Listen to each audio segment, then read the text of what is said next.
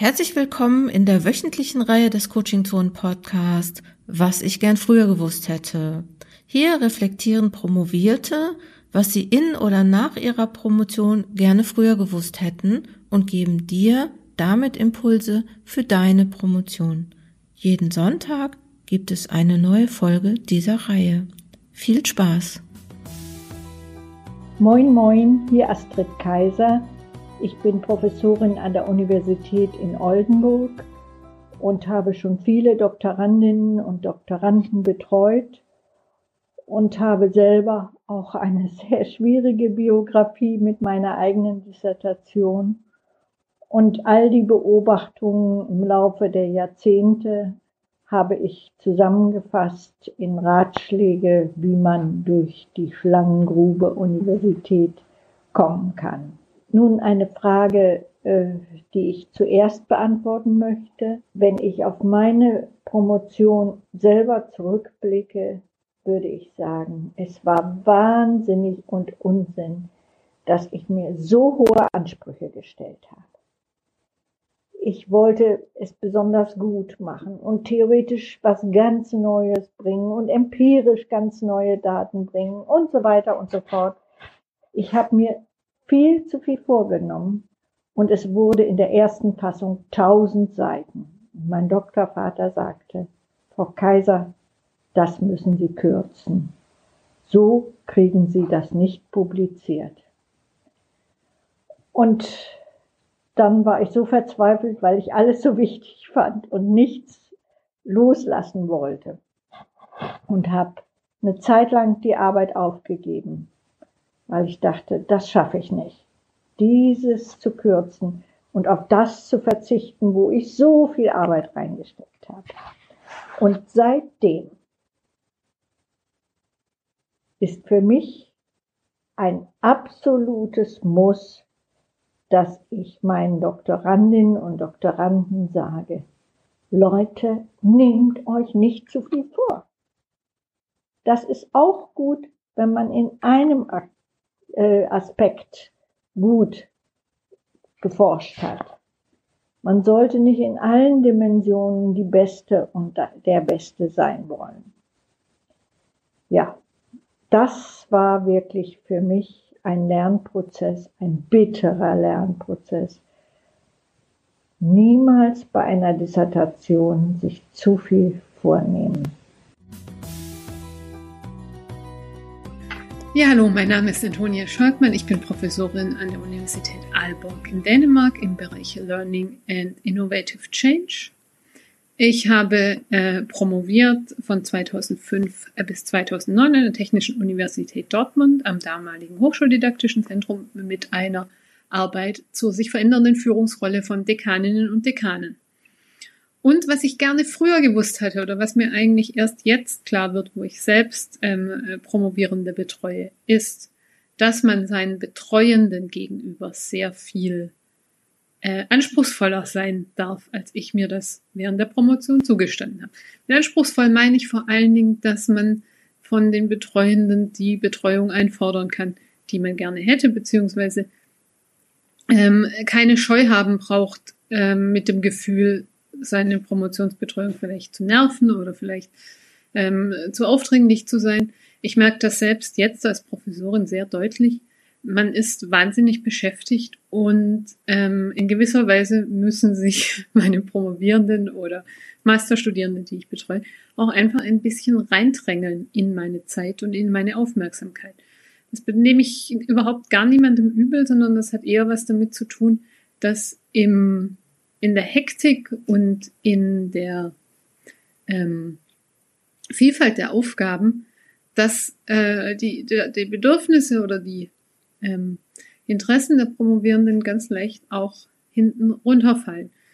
Ähm, ich selbst habe in meiner Promotion da definitiv ähm, zu vorsichtig agiert, ähm, auch weil ich, wie glaube ich, ganz viele und vielleicht auch viele Frauen den Anspruch hatte, viel wie möglich selbst zu klären, was auch nicht verkehrt ist, ähm, äh, wie sagt man, sich äh, mit, mit dem, was man da tut, ähm, selbst organisieren zu können. Aber ich habe das spät verstanden und auch spät erst ähm, angefangen, wirklich meinen Promotionsbetreuern für mich gefühlt auf die Nerven zu gehen, um die Hilfestellung oder auch einfach das Sparring zu haben, das mich da wirklich inhaltlich vorangebracht hat. Mein Name ist Dr. Antje Schultheiß und ich habe in Politikwissenschaften promoviert zu internationalen Investitionsregimen. Nach verschiedenen Stationen als Referentin für handelspolitische Themen bei NGOs bin ich nun seit über zehn Jahren Coach und Trainerin für berufliche Entwicklung. Mit zweitem Hut bin ich Geschäftsleiterin des beruflichen Netzwerkes Spinnennetz für Arbeit mit Wirkung im Non-Profit und Wissenschaftsbereich. Dieses habe ich während meiner Promotion konzipiert und gegründet. Dies führt mich auch gleich zu meinem ersten Punkt, den ich rückblickend zu meiner Promotionszeit sagen kann. Die maximale Freiheit, die ich in meiner Promotionszeit durch ein Stipendium hatte, war für mich sehr inspirierend und auch erfüllend. Ich hatte sehr früh klar, dass ich mit meiner Promotion eine Zeit der intellektuellen Herausforderung angehen würde, aber keine Wissenschaftskarriere anstrebe. Ich wollte einfach, dass äh, mein Kopf komplett mir gehört. Dass die Promotion dann über vier bis fünf Jahre solch eine Kopfkrake werden würde, hätte ich gern früher gewusst. Ich habe immer gern geschrieben und meine Magisterarbeit sehr genossen. Dass aber ein Abkapseln von der Außenwelt in der Promotion, zwar gegen Ende auch essentiell, aber über solche lange Zeit nicht möglich ist, hatte ich nicht bedacht. Als mir nach dem ersten Jahr klar wurde, dass die Promotion mich nun Tag für Tag und auch Nacht für Nacht begleiten sollte, zu der Zeit hätte ich mir für meine Promotion sehr gerne eine Mentorin gewünscht, die mich ab und zu erdet und sagt, dass es nur eine Arbeit ist, die einen Anfang und ein Ende hat und eine Fragestellung beantwortet und nicht der Wurf, der die gesamte Welt erklärt. Ich hätte gern gewusst, dass das Leiden zur wissenschaftlichen Arbeit ein Stück weiter zugehört, dass die Tiefgründigkeit insbesondere durch Krisen wächst, dass es sich aber auch damit gut leben lässt, wenn man diese akzeptiert. Nicht umsonst wurde dieses dreiteilige Krisenschema unter anderem von einem Kollegen von mir, Dr. Eike Hebecker, entwickelt, mit der Materialkrise mal anfangen, dann der äh, Relevanzkrise in der Mitte und der Abschlusskrise kurz vor Ende. Als ich dieses Leiden also für mich akzeptiert hatte und äh, mir auch ausgerechnet hatte, welche Stundenzahl angemessen ist für die Höhe des Stipendiums, konnte ich mir meine Zeit und meine Forschungs- und Schreibprozesse besser einteilen. Wichtig war für mich auch, dass ähm, ich frühzeitig mit mir und meinem Produ äh, Promotionsbetreuer geklärt habe, dass ich nicht äh, in die Wissenschaft möchte, sondern eine gesellschaftlich gestaltende berufliche Position anstrebe. Heute kann ich mich als Coach sehr gut in die geistigen und seelischen Herausforderungen der Promovierenden reindenken und kann nur allen raten, frühzeitig zu gucken, was sie mit ihrer Promotion bezwecken. Den weiteren Weg in die Wissenschaft oder eine verantwortungsvolle Tätigkeit in Wirtschaft oder Gesellschaft und hier auch rechtzeitig zu checken, was es neben den intellektuellen Kompetenzen auch noch für weitere methodische und praktische Anforderungen braucht. Dafür wünsche ich alles Gute. Mein Name ist Achim Görres. Ich bin Professor für empirische Politikwissenschaft an der Universität Duisburg-Essen. Ich unterrichte angewandte Methoden und forsche zu Themen äh, der politischen Verhaltensforschung und Sozialpolitikforschung mit einem Schwerpunkt auf Alterung und Migration. Zwei Dinge hätte ich gerne gewusst vor meiner Promotion. Das erste ist, dass die Bearbeitung einer Promotion nichts anderes ist als die Bearbeitung eines Projektes. Es gibt Techniken, es gibt Handwerkszeug, das man brauchen kann aus dem Projektmanagement, so dass eine Doktorarbeit nichts von einer Berufung eigentlich hat oder von einem, äh, dass man auf einer Mission sein muss, dass man äh, un unterwegs sein muss, weil man irgendwie denkt, man muss äh, sich einen Traum erfüllen oder so. Das kann uns natürlich antreiben, aber in der reinen Bearbeitung muss man das wie ein Projekt sehen, relativ nüchtern. Äh, und das hätte ich gerne vorher gewusst, dass man diese Techniken, die meistens recht einfach sind, dass man die anwenden kann und die Doktorarbeit eher sehen sollte wie ein wie einen Schrank, den ein Schreiner für sein Gesellenstück zusammenbauen muss als äh, etwas, was irgendwie groß Eingebung oder so braucht. Das zweite, was ich gern gewusst hätte, ist, dass es bei jeder Doktorarbeit irgendwann einen Tiefpunkt gibt. Ähm, und dass der Trick ist, diesen Tiefpunkt möglichst spät zu haben.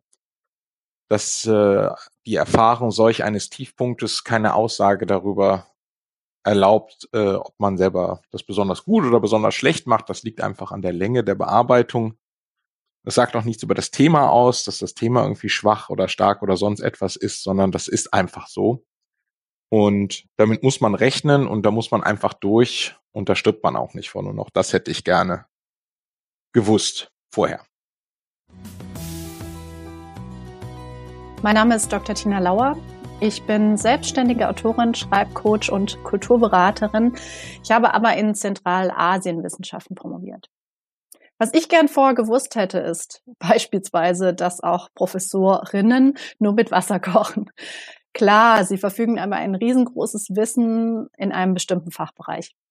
Aber das heißt noch lange nicht, dass sie auch Expertinnen für die Beantwortung der Fragestellung der jeweiligen Promovierenden sind. Nämlich in diesem kleinen, ausgewählten Bereich, den man sich als Promovierender gesucht hat oder sucht, ist eben genau dann nach der Forschung diese Person dann auch die Expertin oder der Experte. Was ich damit sagen möchte, ist, habt Vertrauen in euch und eure Forschung und habt den Mut, dafür einzustehen. Hilfreich fand ich es oder im Nachhinein auch in diesem Zusammenhang sich schon früher und über das Pflichtkolloquium hinaus regelmäßig mit anderen Doktorandinnen auszutauschen. Und was mir während der Forschung und dem Schreibprozess sehr geholfen hat, war, den Schreibtisch immer wieder zu verlassen, ganz bewusst und eben häufig spazieren zu gehen. Denn ganz abseits von den Büchern und meinem Computer kamen mir da wirklich die besten Ideen. Also mein Tipp, nehmt euch am besten äh, ja, Papier und Stift mit oder nutzt das Korrekturprogramm, dieses Diktierprogramm auf einem Handy. Und auch wenn es zuvor im Podcast schon mal gesagt wurde, ich fand auch, es hilft sehr, die Selbstzweifel und die Angst vorm weißen Blatt im Schreibprozess täglich mindestens einmal beiseite zu legen. Ich wünsche allen Promovierenden, dass ihr den jeden Tag einmal ohne Selbstkritik mal drauf losschreibt und alles zu Papier bringt, was euch zu eurer Forschung gerade einfällt und was euch da ja in den Sinn kommt. Weil zum Glück leben wir nicht mehr in Zeiten, in denen man mühsam mit der Schreibmaschine alles erstmal runtertippen muss und dann mit Tippex korrigieren oder nochmal schreiben muss oder sogar von Hand, sondern wir haben die wunderbare Möglichkeit, alles runterzuschreiben und es erst danach nochmal ganz kritisch und mit einem wachen Auge durchzulesen und zu gucken, okay, hier und da möchte ich nochmal ein bisschen was in Ordnung bringen. Aber erstmal geht es darum, wirklich was zu Papier zu bringen. Denn was viele mir in all meinen Coachings auch immer erstmal nicht glauben, ist, dass erst wenn man wirklich anfängt zu schreiben, man im Schreibfluss auch auf weitere Ideen für Formulierungen und für Strukturen kommt und für Kapitelideen. Und deshalb mein großer Tipp, los, ran ans Papier, ihr schafft das. Das war's für heute. Ich hoffe, dass du einige Impulse mitnehmen konntest. Hör auch in der nächsten Woche wieder rein, wenn es heißt, was ich gern früher gewusst hätte. Immer sonntags im Coaching Zone Podcast. In der Zwischenzeit kannst du gerne im Blog vorbeischauen, den Newsletter abonnieren oder uns auf unseren Social Media Kanälen besuchen. Komm gut voran, deine Jutta Wergen.